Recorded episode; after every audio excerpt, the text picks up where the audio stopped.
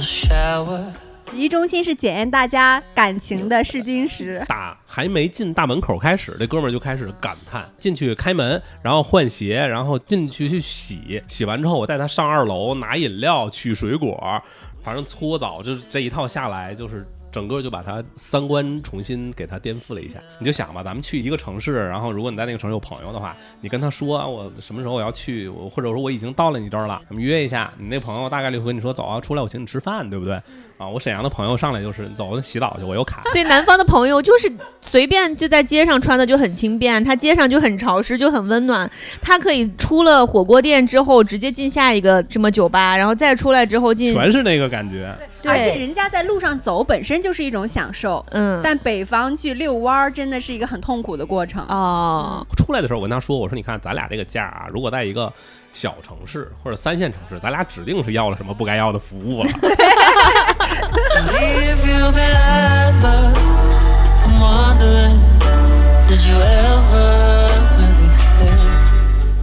Hello，大家好，欢迎来到狼狗时光。你们可以在小宇宙、Podcast、QQ 音乐关注和订阅“狼狗时光”，这样就不会错过我们的任何更新。如果你听到任何想要互动、交流和发表不同观点的地方，请一定留下评论告诉我们。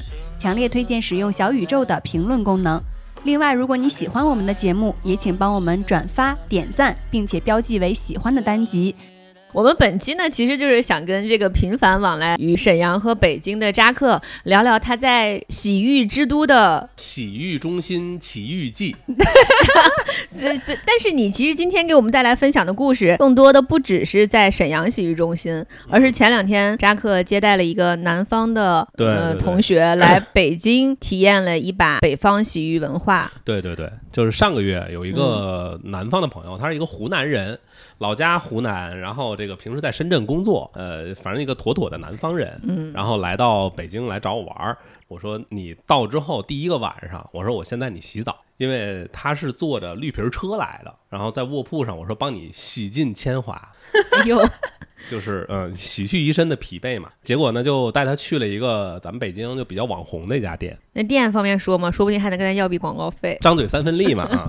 我带他去了那个汇通河边上的那个水果汤泉，嗯那北京最近这两年比较火的一个洗浴中心。嗯，然后我带他去那儿之后，从打还没进大门口开始，这哥们儿就开始感叹。进去开门，然后换鞋，然后进去去洗。洗完之后，我带他上二楼拿饮料、取水果，反正搓澡，就这一套下来，就是整个就把他三观重新给他颠覆了一下。因为我最近两年其实是去过刚才那个扎克说的这个水果汤泉，包括跟他同一个老板的那个曲水兰亭，对曲水兰亭。因为我内蒙人嘛，其实我大概在初高中的时候，我们那儿也有这个洗浴中心的这个文化了，我对这一套还算比较熟悉。所以其实作为山东人的小冉，你去过洗浴中心吗？我去过水果汤泉，哦啊、别的没有去过。就三个水果汤泉的用户，那就这个就一定要 一定要跟他们要一笔了啊！但我好奇，那个南方的朋友感叹什么呢？他感叹一切，就是因为 南方首先就是他，你不能说他没有洗浴中心，但是他就反复跟我强调说，我也去南方洗过澡，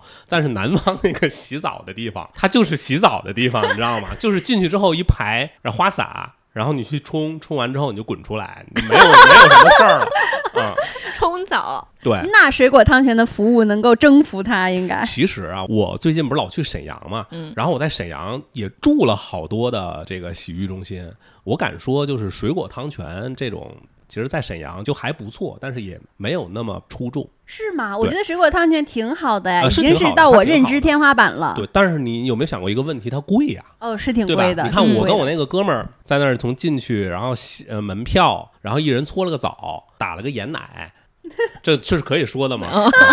扎克打盐奶，不能为什么小冉闭闭眼睛？就不要想想象一下辣眼睛。哎呀，这算了，我回头我剪了吧。不是因为这样，我把自己剪了。这一期到这儿就开始崩了，就是这这个画风，接下来就往会会往哪个方向发展，我也不好说了。就是我确实从来没有从一个男生的嘴里面听出来“盐奶”这两个字儿。不是男生也，我们也有资格打的，不然人家不会给我们提供这种服务。你们男生去洗澡的时候都打什么呢？就是他给你提供的选择有什么？我我我试过的无非就是盐奶，然后这个什么搓泥宝，然后醋搓、红酒搓这些。哦，你喜欢什么呢？我说实话，我就喜欢干搓，就搓完就你不需要给我打什么东西了。嗯，啊，你先听我说完这一 排好不好？就你俩，你看你俩这个状态，现在已经就你俩，我告诉你，你俩这个状态是撑不了一期的，知道吗？嗯就是我俩，因为他那水果免费，饮料免费嘛，嗯然后这个我们俩饿了，就一人吃了碗面，然后要了几个串儿，大概这样，然后最后出来的时候结账是花了一千六百多，所以这个价格，你哦的同所以你没有学概念是吗？震惊了吗？就是手震惊了，当然震惊了，啊，就是因为挺贵的，我对，其实挺贵的。嗯对嗯，，而且你首先咱们不能跟曲水兰亭比啊，就嗯是曲水兰亭那个咱单单说，它单独在一个维度里。对对对，嗯嗯，就是出来的时候，我跟他说，我说你看咱俩这个价啊，如果在一个小城市或者三线城市，咱俩指定是要了什么不该要的服务了。对，因为你想我在沈阳，我因为我会在洗浴中心里边过夜嘛，就是我去那个沈阳去装修房子的时候，然后一开始我是住在酒店里，后来我发现，因为我其实睡眠不是特别好，然后我发现我在酒店里边睡得也没有那么好。结果有一天，就是我在那个刚过完年的时候，沈阳还挺冷的呢。我快要回酒店的时候，我突然就想，哎呀，这真的好冷，好想洗个澡。然后我就去了一个附近的一个洗浴中心去泡了一下。结果就那一次之后，我就发现，哎，我就想，哎，我干脆我就在这住得了。从此打开了新世界的大门，就是很便宜。后来我在那儿那个晚上吃了顿饭，加上门票，过了个夜，买了两瓶饮料，注意结账八十多块钱。啊，哦，那确实是，比，住酒店划算多了。对划算多了。就嗯虽然你是住在那个休息大厅里，但是那个休息大厅它那个大躺椅也其实也还挺舒服的。就是唯一的问题就是，如果他那里住的人多的话，你可能会听到呼噜声，但是没关系，你超过他就行了。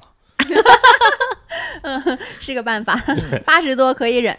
对啊、而且我在酒店里边儿，我不会比在那儿睡得更好。以我的这个睡眠质量来说的话，对，所以我觉得性价比还挺高。从那之后，每次我去沈阳，嗯，呃，那一住个一两天什么的，我基本都会住在洗浴中心。那扎克在沈阳住了那么多洗浴中心，有没有你印象最深刻的、最喜欢的？就是后来我在不同的片儿区，然后去住不同类型档次的这个洗浴中心，就是其实我是可以做一个洗浴中心测评博主的。嗯、有这么探多道店博主，有这么多道道吗？对，因为它是沈阳嘛，就是有一句话是全国洗浴看东北，东北洗浴看沈阳嘛，嗯中国浴都。玉都洗浴之中都，国浴都，嗯，作为一个半个沈阳人吧，嗯，我还是觉得确实这方面还挺牛逼的。所以咱们再说回来，就是那个我在北京花一千多，花一千大几嗯两个人，然后也就是很普通的在里边待着。我说这个价位，我就跟那个我那朋友说，你要是在沈阳，咱俩在里边都吃啥了？对你先不用说这是服务什么的，你不考虑那些东西啊，不考虑不健康的东西，我们只说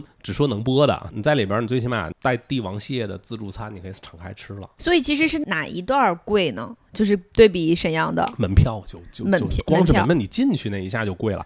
进去那门票是二九八，我记得三百块钱一张门票，哦，差不多，差不多。哦对吧？你那个哦对洗澡也要花挺多钱的，就是你进去之后就是洗澡嘛，你那个洗澡就是纯洗，然后你去搓背，再搓个什么东西，搓加点料，嗯，搓要要单花钱，钱，他的那搓应盐该是一个奶要人一个钱应，该是一个人三百多，我记得。这么贵，哦对，还是一百九十八，我忘了。然后加点东西什么的，就一个人三百多了，对哦，对，两个六百多就一。千多了。嗯，嗯，那沈阳呢？沈阳是平均是沈阳我去过一个最像水果汤泉的就是你是说那个 level 特别像 level 像，嗯然后风格也特别像，就是一个嗯网红店叫。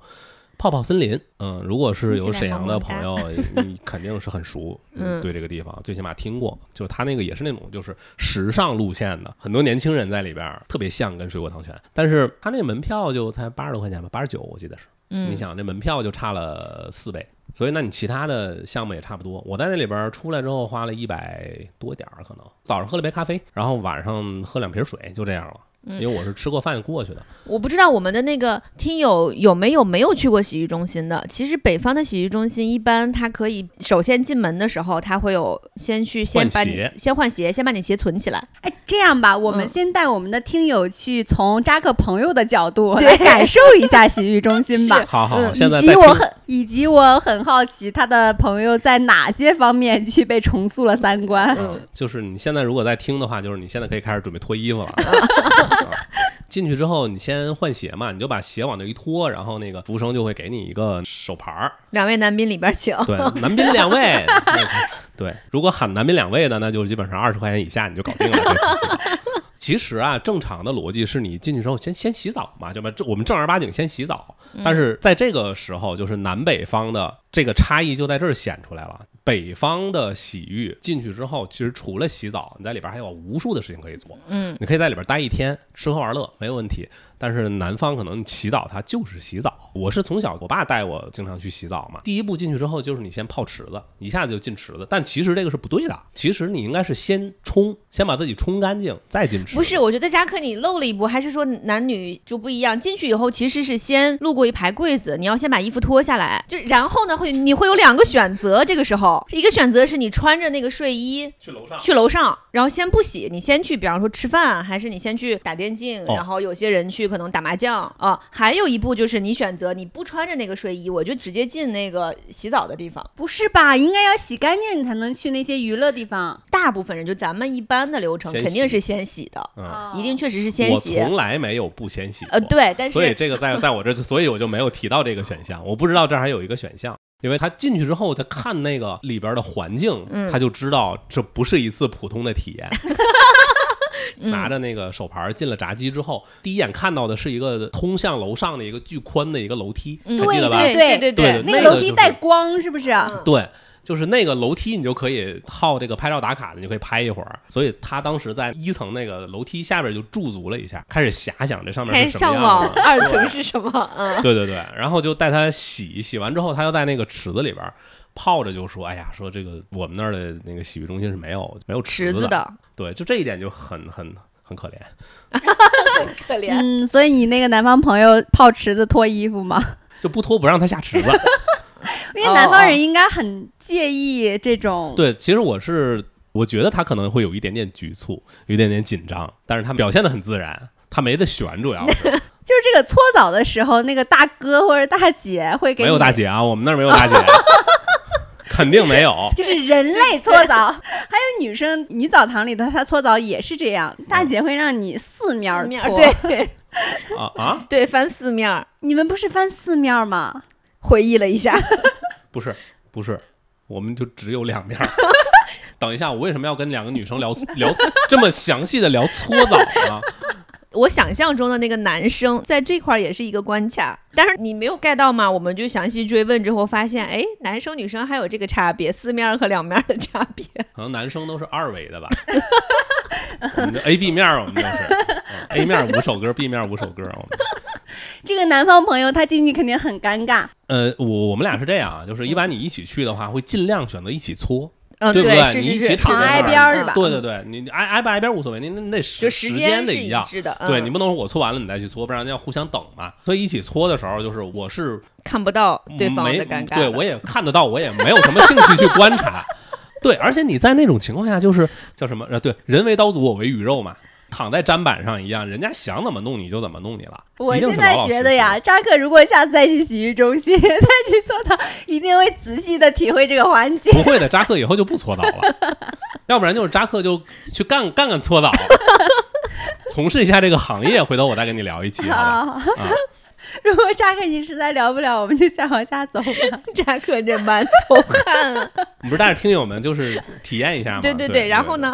然后就是搓嘛，搓完之后就吹头发，擦擦擦擦脸，涂点爽肤水什么的，穿上休闲服就上楼了。上楼之后你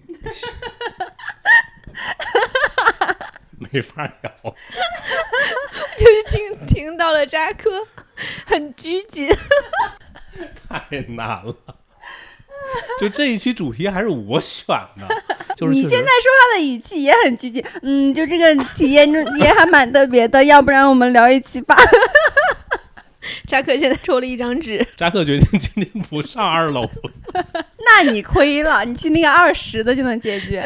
嗯，可以上可以上。然后呢，就是你还擦，你们还擦了个爽肤水儿，他有没有震惊？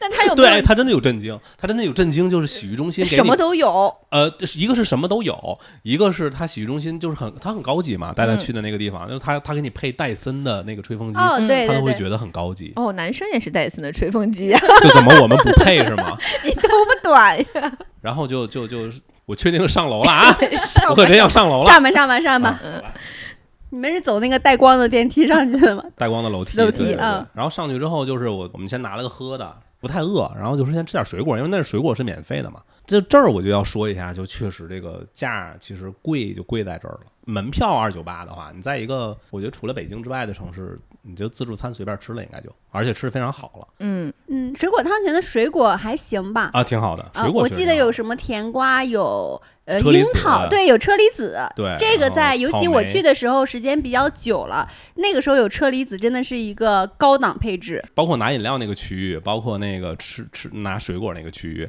然后我那哥们儿就一直在各种咔咔疯狂拍照。然后包括他有那个打游戏的那个区域嘛，嗯。嗯，对我去水果汤泉的时候还印象很深刻，呃，是有一个电影，它不算包房，就是它有很多的那种躺椅，嗯然后上面有一个显显示屏。哦哦啊、有一个显示屏，你可以看电影。嗯，对呃，情侣去就还蛮合适的。对对对对嗯、对，你可以在里面睡觉，然后就是搂搂抱抱看电影，比那个电影票还便宜，然后嗯体验更亲密。嗯、还有一些你刚才说的懒人沙发，对呃，就可以在上面躺着，就整个的环境非常的适合拍照，对，嗯非常惬意。嗯还有一些书架，嗯、还有一些就是奇形怪状可以拍照的背景板，对。嗯，那些我觉得都是当时印象很深刻的。嗯各种不同类型的汗蒸，然后里边还有酒吧。然后我跟他说，我说晚上你就在这住，我说你你要是愿意单开一个房，你就单开一个房；你要愿意在大厅里边睡，在大厅里边睡无所谓，你自己做主。啊，最后他睡在大厅了。因为我在南方上学嘛，我其实，在那个上学的时候，也跟朋友一起去过温泉。我觉得北方的洗浴中心跟南方的温泉里边的设施差别没有那么大，它最大的差别就是南方的温泉里，首先它没有搓澡的，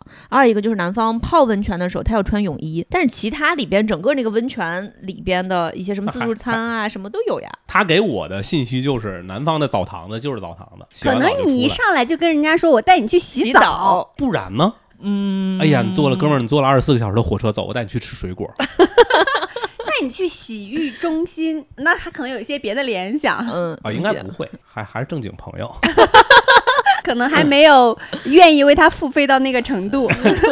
我在沈阳的时候，确实有看上去嗯不那么纯绿色的。我是怎么知道的呢？进去之后，我照常去洗，洗完之后我就照常去那个休息厅里边就找个地方玩手机什么的休息一会儿。然后我上电梯的时候，那个服务生看我一个人上电梯。在沈阳每一个洗浴中心，基本上你都会看到一家老小至少三代人嗯在里边儿。然后他就看我一个人啊，他就问我大哥，你你要不要那个上四层还是五层什么的？啊，然后你就意会了。嘴上说就是有项目，然后眼神就是说明了一切。大哥怎么说？这理都没理，大哥可高冷了。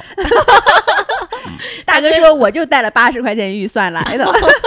哦，你这种很像那个住酒店会给你塞小卡片，嗯，但是那个我去的每一个其实都是还看起来挺大或者挺正规的那种哎，你这么一说，其实我上次去水果汤泉的时候，不是很大，我就溜达嘛。它其实除了公共场所之外，还有一些封闭的房间，我就去，也不叫扒门缝儿嘛，就是。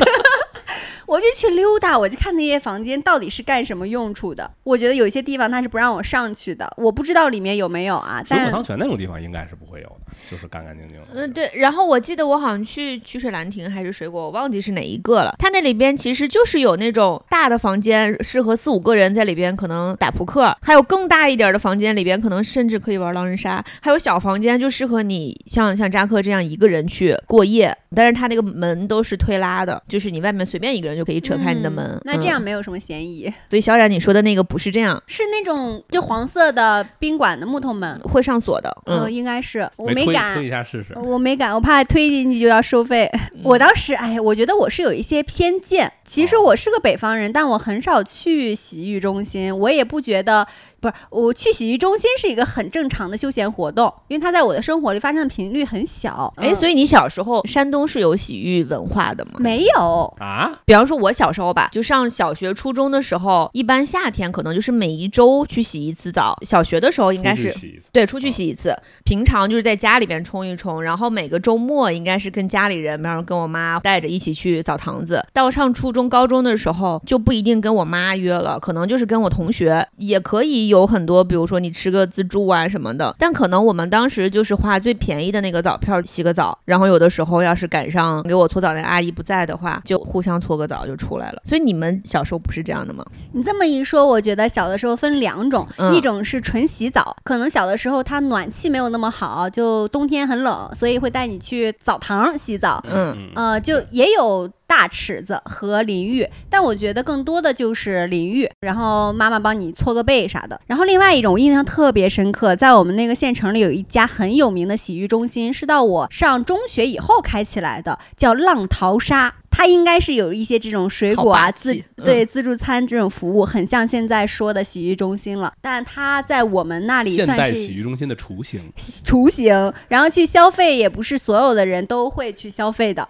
当地的一些大哥就是很有一定经济基础，你才会选择把它作为你的一个消费活动。人家不是去洗澡的，我觉得。对，因为咱们北方就是冬天确实太冷了嘛，所以就是尤其家里有孩子，咱们这一代人小的时候，嗯就是我觉得或多或少都会有家长带着出去，在外面每周在外面出去洗个澡这样的经历。没有空调那个时候应该家里啊，然后暖气也没有那么热，家里边也没有那种像现在什么电热水器或者是燃气热水器啊，那个烧水好像对那个时候就烧水什么的就特别不方便。我小时候是我爸他们那个单位大院里边有澡堂子，每周会有一天，他们大人下班了，然后就会带着孩子什么的进去洗，那特别小，可能就就是一个大一点的客厅，家里边客厅那么大，然后里边有一个池子，所有人都在里边泡着。他们有一天，大人们觉得那个水有点不够热了，然后他们就想告诉烧锅炉的那儿再给烧热点儿，他们就拿一个不知道什么东西就敲那个水管儿，嗯，当当当当就一直在那儿敲，很封闭的那种小房间里，那个澡堂子里边其实是有回音儿的，我不知道你们有没有印象，其实它它是会有一回音点回音。会会会嗯，我在那里边儿，然后听他们拿东西敲水管儿，把我吓哭了。哦，但其实人家那是暗号，啊，对，啊对他们来说是暗号，就是他一直在敲，一直在敲，就特别吵。我可能从我怕吵，从那个时候就奠定下来，就注定了我去不了夜店，你知道吗？但你以前不是还开个酒吧？我开酒吧也，静吧，对，也是静吧。嗯，我感觉小时候好像北方应该就是因为暖气的问题，就是有这种大众浴池。因为我大学的时候是去珠海上的大学，然后那就是一个纯南方的城市。然后我们住的那一栋宿舍楼，就是呃中间就两溜儿，大概每二十户就那一层二十户中间会有一个浴室，那个浴室就是大家可以带着自己的那个洗澡的小篮子或者小盆儿，然后每天晚上去冲澡。然后因为每天晚上大概是十一点半就停掉那个热水了，每一天下课的时间呢又差不多得到八九点钟才会下那个晚上的课。其实晚上的洗澡时间就都比较集中，尤其珠海它一个广东的城市，它又比较热，所以有的时候其实大家会可能刚回来洗一澡，然后晚上睡前又又过去冲一下，因此那个晚上那两三个小时，其实浴室是非常密集的。然后我大学的时候，整个我们那一层住的都是我们学院的学播音主持表演的学生，都是北方孩子。也就是大家从小就是在北方的洗浴文化长起来的。然后我们那个浴室里边其实是每个人有个小单间儿，然后上面有个帘儿。但我们五层的浴室，大家互相都不怎么拉帘儿的。除了大一刚认识的时候，大家好像还注意一下私密性，就在里边洗，边洗澡边说话，还跟隔壁你看得到的、看不到的说话，因为中间有堵墙。都能互相交流，然后直到有一次我到大三的时候，我到了二层，我正好去找人，然后 去澡堂 不是去澡堂找人，我就是去那儿找人，我就站在外头。他们说他去洗澡，我就说啊，那我进去找。他们就流露出一种你竟要进去找人，然后我就想，就不不是很正常吗？我们洗澡都女澡堂的是女澡堂。是女澡堂，后来我才发现，哦，原来其实因为他们那一层都是南方的小姑娘，她们里边洗澡的时候都安安静静的，大家互相也不打招呼，然后那个每个小隔间那帘儿都拉得特别整整齐齐，就安安静静的自己在洗澡，不是在 搜手。对，哎，你这是还有隔间儿？我上大学的时候在济南，我记得我们的澡堂是没有中间那个隔间儿的，就是一排花洒。就互相都能看得清清楚楚的那种。对，所以你们男生就是是什么样的？我正要问，是不是这后面的节目就不需要扎克了？扎克就先走了。对但扎克，你是在北方上的学吗？一直都在北方上的学，所以北方学校的浴室都是什么样的呢？我们那时候洗洗澡，我们好像就在寝室里洗，啊，对你们条件比较好。对，但是在外面洗也很多学生拿着盆什么的去去洗也有，但是也不觉得需要一个私密性，就是大家一边洗一边聊天，这个是没有问题的。但是有一点就是嗯高压线不能碰，就是直男之间我们可以远观那，不可以触碰。触碰，嗯，就是你们想象一下，就比如说你们女生上学的时候，说这个手牵着手六个操场，两个女生嗯，就很正常，对，或者？挽着挽着，嗯对，但是男男生就不小心，如果碰到了一下对方的手，就会呃恶心。我记得我们那一层，就刚才我说那个，我们五层就北方姑娘，有的时候甚至晚上因为集中时间段嘛，大家都想冲澡，还有那种，哎，你你你来你来我这儿，我们俩在一个淋浴喷头下面，然后就在同一个小隔间儿里面一起洗澡。我觉得你们那个隔间儿也是很没有必要。对所以，对我们是。我们那一层的那个隔间儿，就经常我们会觉得，如果还能把这隔间儿拆了，我们还能多十个喷头。对，确实是这种感觉。嗯，嗯，但这个那个时候，我差不多就感受到，对于南方姑娘来讲，她可能洗澡的时候还是比较像男生一样。那扎克，就是你们男生怎么搓背呢？搓背，我们花钱搓，在学校里哪有花钱的呀？不搓。有哦，我刚才以为说有勤工俭学的学生。不搓，回家花钱的。女生之间就就还好。对，如果是就没什么如果是嗯说没有喷头了，然后我如果邀请一个在外边我的朋友在那外边等着的，我说过来咱俩一起洗。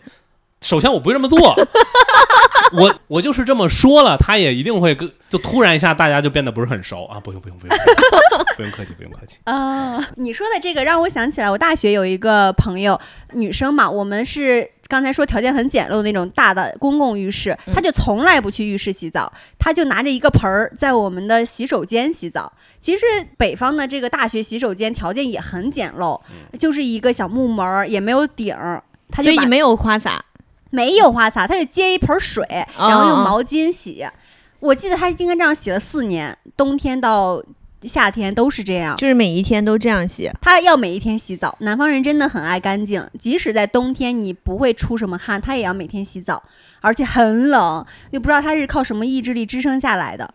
条件这样简陋，他都不会去公共浴室洗澡的。我不是说我们是在那个寝室里洗澡，嗯，但是我们寝室里是有花洒，但是没有热水。就北京的冬天，我们也是在站在凉水花洒下面洗澡的。哇，那你们的意志品质应该挺优秀的。对对，你知道我们为什么不去大公共浴浴室对嗯公共浴室吗？为什么你猜？贵？不贵，很便宜。那为啥？太远了。对，就是懒。你 行，但是你们宁愿享受，就是宁愿用这个冷水洗澡。哦，对，我现在想想，我肯定不会这么做的，就是把自己激着，挺容易生病的。嗯，但是很幸运，就是我们都没有因此生过病。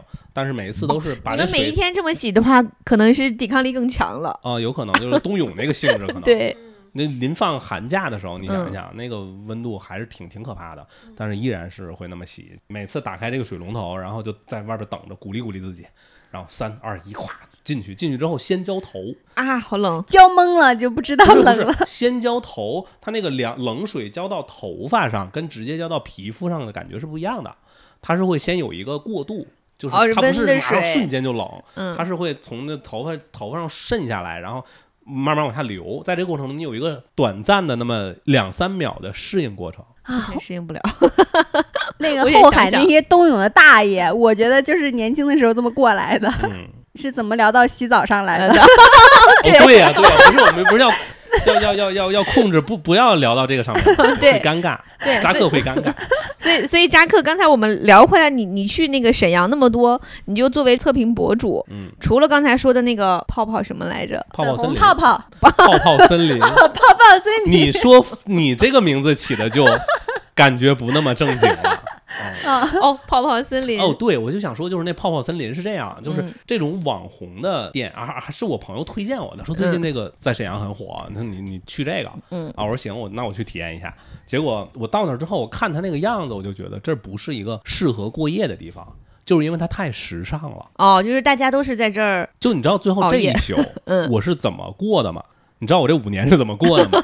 就是我最后睡在的那个地方是楼梯下面，他铺了一块垫子，嗯，几厘米厚的垫子，我最后就在那个垫子上睡的。是因为那个地方暗吗？不是，是因为它太时尚，好多年轻人三五成群就去，吧所有能占地儿都占了。哦水果汤泉逢年过节也会是那个样子。哦我在水果汤泉，我自己跨过一个年，嗯，你自己呀、我自己在那里边跨了个年，仅仅是因为那几天我觉得很不舒服，然后可能要发烧要感冒，我想说我出去洗个澡。那是我第一次去水果汤泉，那天我忘了那天是跨年夜。我进去之后，哇，那真的就是可能跟现在淄博的那个大排档那个状态差不多，全是人。泡完之后我就上去了，我就因为很不舒服，我想找个地方睡觉，结果发现地上都是人。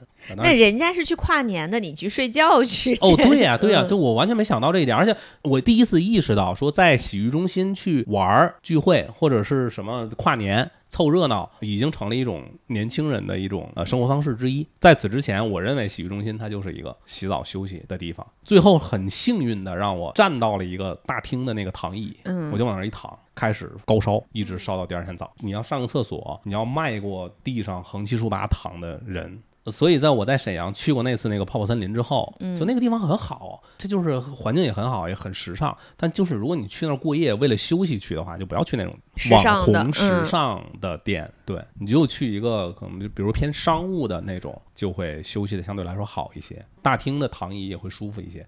泡泡森林那里边的休息大厅特别小，寥寥数个躺椅，那些躺椅都被人占了，我就只能在楼梯下面凑合一宿。那基本上跟睡天桥底下没有什么区别。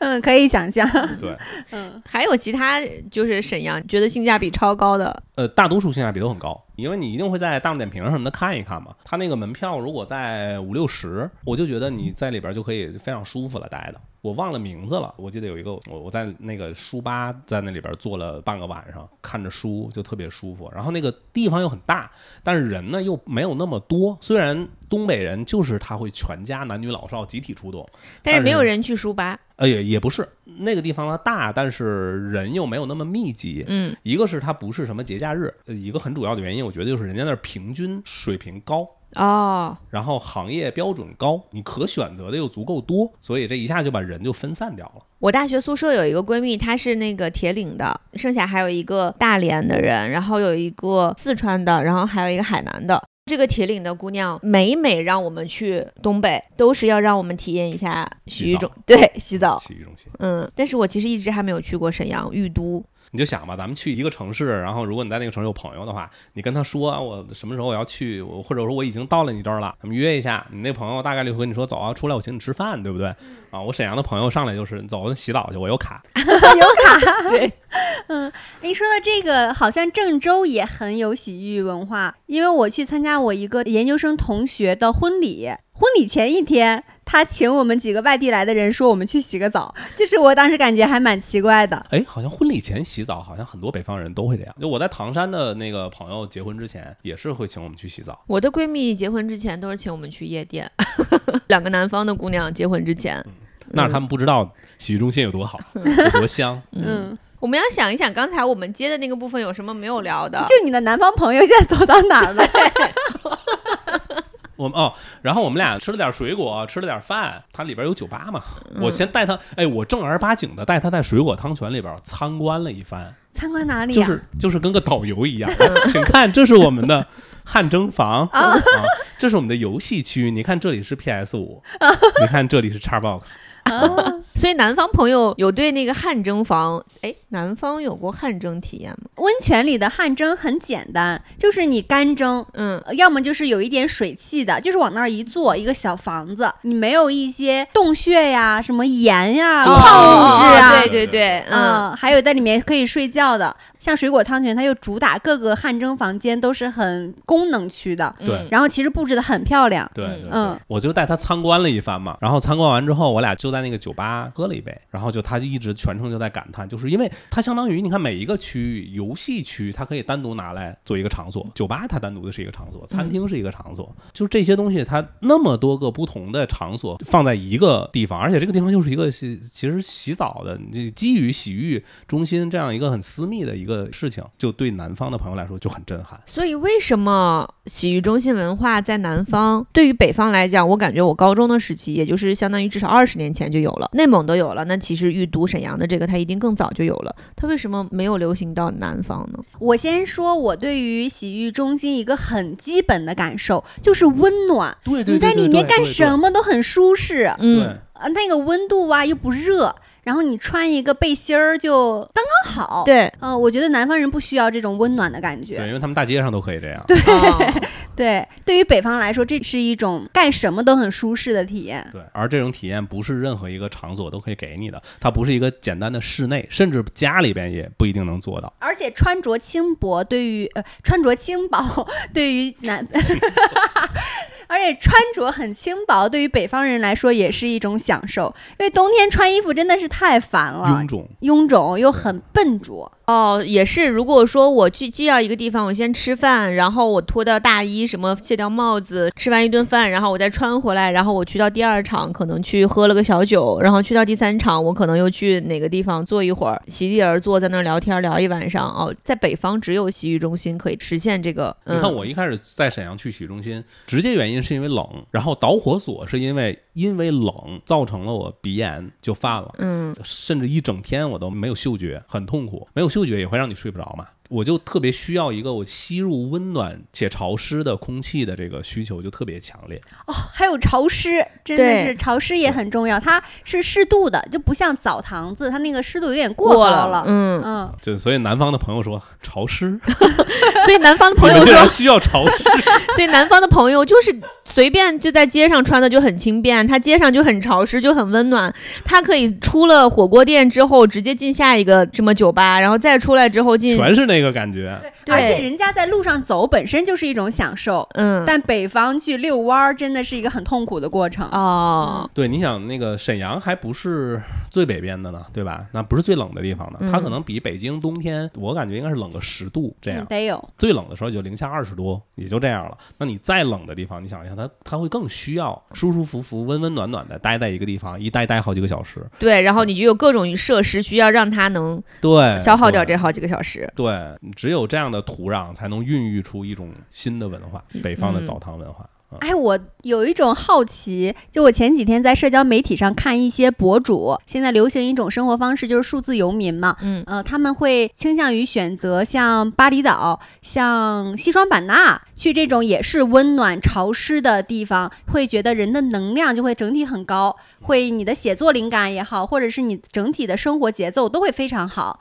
那我觉得这些博主为什么不选择去洗浴中心？洗浴中心那种温暖，跟那个南方或者是东南亚那种温暖它是不一样，就阳光制造出的温暖，跟你这个哦对，可能对在室的那个温暖，在户外可能更。开阔，还有绿树、沙滩、海浪。对，我觉得，我觉得 就是人其实需要的是那样的自然环境下的广阔的温暖。那洗浴中心就是我们北方人创造出来的乌托邦，乌托邦。创造出来的，嗯，湿热温暖，没有阳光、沙滩、海浪，但有 电竞房。还有一位老船长。还有一次，你说嗯这个洗浴中心它存在的场景，尤其在沈阳，嗯如果你你的这个洗浴中心的一个城市的洗浴中心的密度足够大的话，嗯在一个北方城市，你看它可以给我们带来多少便捷啊！就有一天我房子装修的那个活儿都干完了，上午干完了。然后我出去吃了个饭，但是也稍微有点晚了，可能一点下午一点多了。我是五点多还是六点多的高铁回北京，中间有三个多小时。我当时的身体状态就是已经散架了。散架了，嗯累散架了，特别特别累了。然后我就想想休息一会儿，第一反应要不然我就开个钟点房，躺一会儿睡一觉。一瞬间就想，哎，我为什么不去洗浴中心？我就打开那个大众点评，我就找了一个离沈阳北站最近的洗浴中心，哦打车过去洗澡。舒舒服服的，干干净净的，很多那个沈阳的洗浴中心里边，它那个大厅里边都有那种帐篷。哦，就你自己一个人，就就自己一个人，嗯哦，这个很棒哎，对一个大床垫，你往上一躺就睡呗。啊，完美。在里边把那个帐篷那帘儿一关，就在里边一睡，三个小时特别舒服。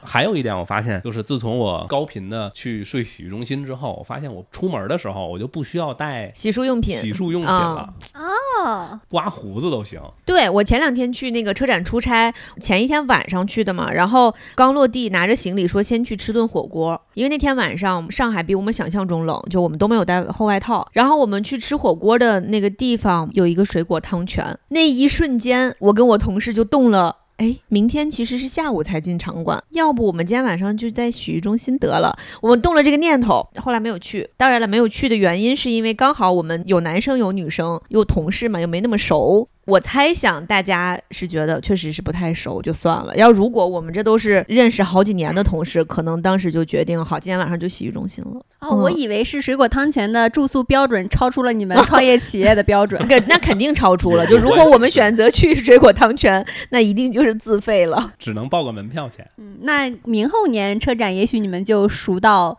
可以去洗浴中心的地步。对这帮人 先看看能留下几个。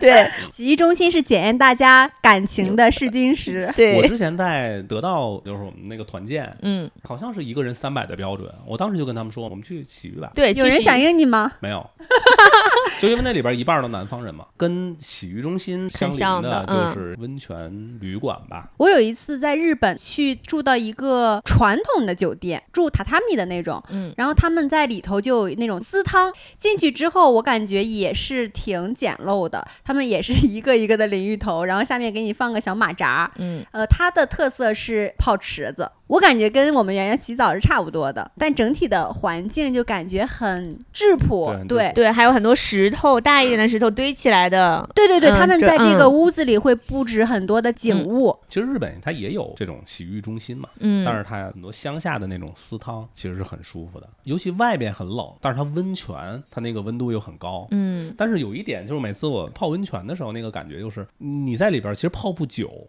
二十分钟就可能极限足够了，嗯，因为太太热了出不，来气儿了。嗯，对对对，但其实就还想多在里边待一会儿的，因为嗯，觉得好像温泉这个东西，它里边有各种微量元素。但其实温泉这个东西，包括在日本也有一个特别大的温泉的集团，它也是开那种连锁的，然后也是供那种日本的高官去的。但是因为它其实温泉的这个水温不仅适合人体，其实也适合很多微生物、细菌什么的，它其实是有一个换水的标准的。就如果它的流动性不够的话，你是需要人工给它增加流动性的。然后结果检查出来，它那个里边的细菌超标一千多倍。嗯，这也是个报道出来的日本挺大的那个温泉的恶性事件。嗯，哦，哎，好久没有去玩了，五一还陪两位在这里录节目。陪扎克，杀疯了的扎克，对，所以你们就给了我一期尴尬的节目，嗯尴尬的，尴尬的录制 体验。好吧，然后今天这期就到这儿吧，再见。再聊下去，扎克不瞒大家说，扎克中间已经喝了一瓶功能性饮料，现在扎克准备喝第二瓶。我我觉得我这辈子应该也不会再有，就是同时跟两个女生一起聊，这本来是一个挺正经的话题，对，我们也哪聊里不正经经啊？对不是啊，不正经。你看我又说错话了，重来啊！就 是本来是一个不那么尴尬的话题，就是为什么？本来扎克就是因为自己呃计划移民沈阳，然后想想夸一夸沈阳这个洗浴对拿了沈的阳的文卡，化，对 就冲着沈阳的洗浴文化拿了沈阳申请了沈阳的绿卡。对，结果跟我们聊一聊，聊跑偏了。聊了可能再也不能去洗浴中心了。不能直面搓澡大哥说你为什么只给我搓 A B 面，E F 那两面为什么不搓？CD 去哪儿了？好吧，那我们快收快收！好吧那我们好吧，那我们这一期就是这样吧。希望大家在去洗浴中心的时候，可以听一听我们这期节目。如果大家听到哪一些环节也有一些疑问，尤其是针对扎克的疑问，可以在评论区留言给他。对 扎克的疑问。你放心，你尽管留言，扎克这次是不会回你的。好吧，那我们就是这样吧，下一期再见，拜拜，拜拜拜。